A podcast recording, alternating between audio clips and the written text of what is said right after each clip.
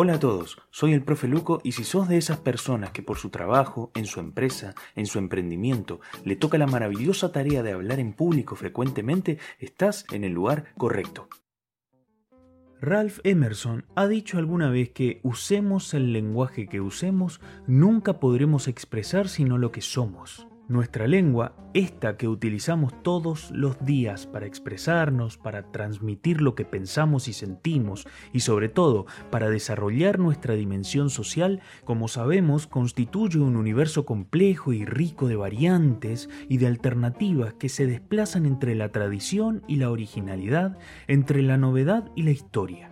Esto lo podemos percibir en dos dimensiones. Desde el punto de vista sincrónico, es decir, a partir de lo que experimentamos en el momento presente, en el ahora, puesto que sabemos que no todos hablamos de la misma manera, que cada país de habla hispana, pero también cada provincia y cada ciudad, tiene su manera de decir particular. Por lo general, estas variaciones suelen ser conocidas con el nombre de dialectos. Por otro lado, tenemos el aspecto diacrónico, o en otras palabras, los cambios que las sociedades van generando en el hablar cotidiano y que de manera espontánea se convierten en convenciones, es decir, todos usamos esos términos y sentidos nuevos porque su uso se ha generalizado colectivamente. Ambas perspectivas se sintetizan en el conocido y nunca bien ponderado diccionario, Pensemos que si no existieran los diccionarios, no tendríamos noción de cambios, de incorporaciones, de desusos y demás procesos que los hablantes generamos en nuestra propia lengua. Porque es necesario tener en cuenta que las academias de la lengua a lo largo del mundo no imponen ni privan de nada, sino que se encargan de registrar lo que el uso impone o hace evolucionar. Esta es una cuestión que podríamos ampliar bastante, pero que dejaremos para otro momento. Por lo pronto, ¿por qué te cuento todo esto? Porque justamente hoy quiero que analicemos juntos algunos términos, algunas palabras que el uso colectivo, el uso social, el que ejercemos todos nosotros, o las ha modificado leve y positivamente, o las ha deformado, como dicen algunos lingüistas hago referencia a vocablos que en nuestras conversaciones son utilizados de una manera y cuyos primeros significados van por otro camino. Por supuesto, no quiere esto decir que sea un error, simplemente atiende a aquello de las variaciones que te comentaba hace un momento. Traje, como siempre, algunos de los ejemplos más comunes, pero estoy seguro de que ustedes podrán enriquecer esta pequeña lista. Uno de los casos más frecuentes es el de la palabra bizarro suele escucharse, eso es muy bizarro, ¿qué tipo bizarro? Es una situación bastante bizarra y se utiliza con el sentido de raro, extravagante, extraño, pero si vamos al diccionario, esta palabra se registra con el sentido de valiente, esforzado, valeroso, espléndido. El término bizarría, poco utilizado en nuestros días, significa valentía, coraje, valor, Notamos entonces que ambos sentidos se encuentran distanciados. ¿Lo usamos acaso de manera incorrecta? No necesariamente. Lo que sucede es que optamos por una variante que de a poco se está imponiendo, por el uso. En la misma línea encontramos la palabra patético. Por lo general algo es patético cuando produce ridículo, vergüenza, desprecio, desagrado. ¡Qué patético! Sos un tipo patético. Pero tiempo atrás el sentido de esta palabra, por su origen griego, patos, solo se vinculaba con sentimiento, dolor, sufrimiento. De hecho, la patología es la disciplina médica que se encarga de estudiar los cambios en la anatomía y la fisiología causados por una enfermedad.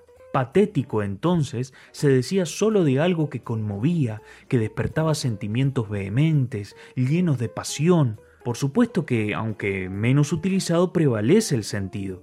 Una película puede ser patética, una canción, una pintura, una novela, una situación de la vida cotidiana, pero se darán cuenta que hoy estamos obligados a explicar lo que queremos decir cuando lo usamos bajo esta acepción, que ojo, no deja de ser interesante.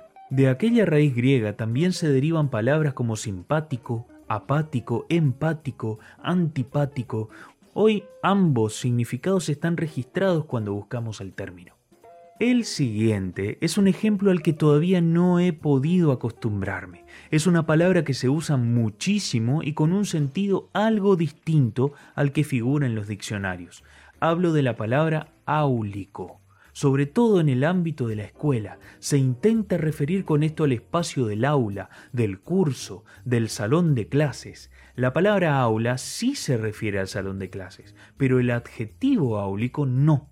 Esta palabra, en su significado real, hace referencia a lo relativo o perteneciente a la corte o al palacio, es decir, lo cortesano o palaciego, y no encuentra relación con el salón de clases de una institución educativa. En este caso sí me atrevería a optar por formas equivalentes como del aula o inventarnos un término que pueda imponerse al uso, aular por ejemplo, como proponen algunos especialistas. Lo mismo me sucede con la palabra hipócrita, y acá es necesario prestar atención porque la diferencia entre los sentidos es mínima. Por lo general se dice que alguien es hipócrita cuando no coincide lo que dice con lo que hace, y esa acepción no me termina de convencer. En ese caso nos estaríamos refiriendo a lo sumo a un incoherente o un irresponsable, que todos lo fuimos alguna vez, pero no quisiera nunca que me llamen hipócrita. El hipócrita es aquel en quien lo que dice no concuerda con lo que piensa, y así las consecuencias son un tanto más relevantes. Es decir, si conversando con un amigo, por usar un ejemplo liviano, verdaderamente quedamos en que el fin de semana lo visito en su casa, para compartir una bebida y luego por diversas ocupaciones no pude cumplir mi promesa, he sido irresponsable con el compromiso. Pero si por el contrario, cuando indiqué que iría, sabía con certeza de que nunca lo haría realmente, entonces he ingresado al terreno de la hipocresía sepulcros blanqueados, como los llama el Nuevo Testamento, tumbas hermosamente adornadas que por dentro solo guardan muerte. Eso es ser hipócrita, señores, fuerte apreciación, quizá un insulto más hiriente que varios de los que utilizamos habitualmente.